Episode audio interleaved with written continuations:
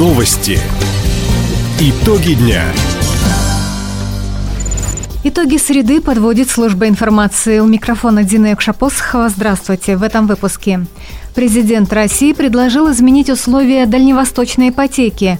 В Хабаровске и городе Юности построят предприятие по переработке отходов. В Краеведческом музее Комсомольска выставку посвятили педагогам и наставникам. Об этом и не только, более подробно. На пленарном заседании Восточного экономического форума президент страны Владимир Путин поручил изменить условия дальневосточной ипотеки. Предлагаю скорректировать параметры дальневосточной ипотеки, повысить ее привлекательность, поднять верхнюю планку кредита до 9 миллионов рублей для тех, кто желает приобрести свое жилье площадью свыше 60 квадратных метров. И таким образом у семей будет больше возможностей для выбора квартиры на первичном рынке. Также глава государства предложил распространить ипотеку под 2% на всех работников оборонно-промышленного комплекса на Дальнем Востоке, независимо от возраста. Хабаровском крае планируют построить два предприятия по переработке отходов. Их общая годовая мощность – 360 тысяч тонн. Глава региона Михаил Дегтярев уточнил, сейчас переговоры на заключение концессии на объекты обращения с твердыми коммунальными отходами идут в Хабаровске и Комсомольске. На реализацию проектов инвестор заинтересован привлечь средства российского экологического оператора, компании, которая была создана 4 года назад по указу президента России Владимира Путина.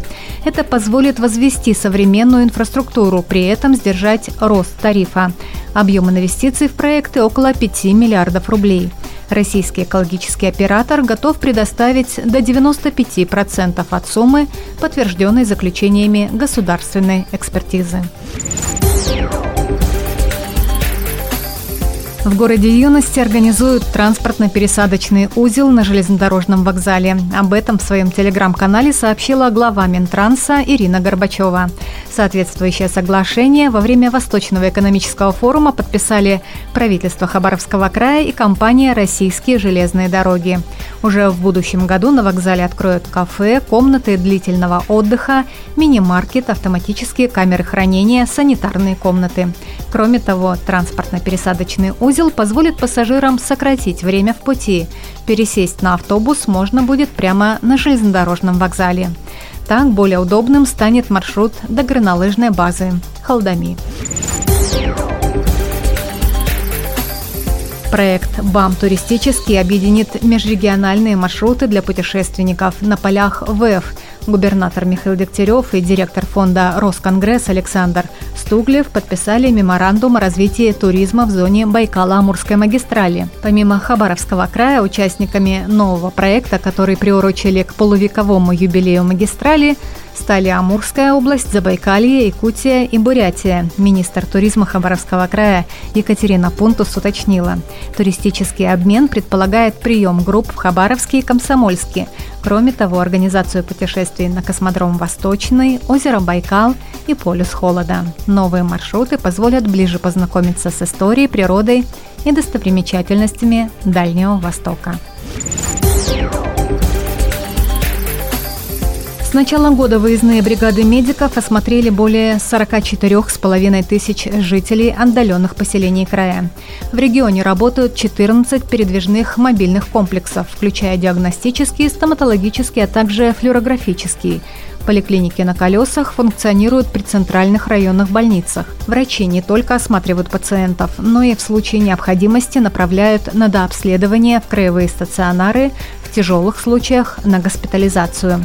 Так, с начала года специалисты мобильных бригад выявили более 6 тысяч заболеваний, среди них онкологические и сердечно-сосудистые. В региональном Минздраве отметили, чем быстрее диагностировать патологию, тем больше шансов провести эффективное лечение и добиться выздоровления пациента. Краеведческом музее Комсомольска открылась выставка «Педагоги и наставники». Ее посвятили 200-летию со дня рождения одного из основателей российской педагогики Константину Дмитриевичу Ушинскому и году педагога и наставника – кто вошел в педагогическую галерею, рассказывает представитель учреждения Татьяна Читанова. Руководитель клуба юных моряков. Этот клуб у нас уже 50 лет э, существует в городе. Основоположник Путятин э, Геннадий Георгиевич. Клуб военно-патриотического воспитания имени Суворова. Руководитель Пивоваров Юрий Николаевич. В спорте у нас династия Трапезниковых по спортивному ориентированию.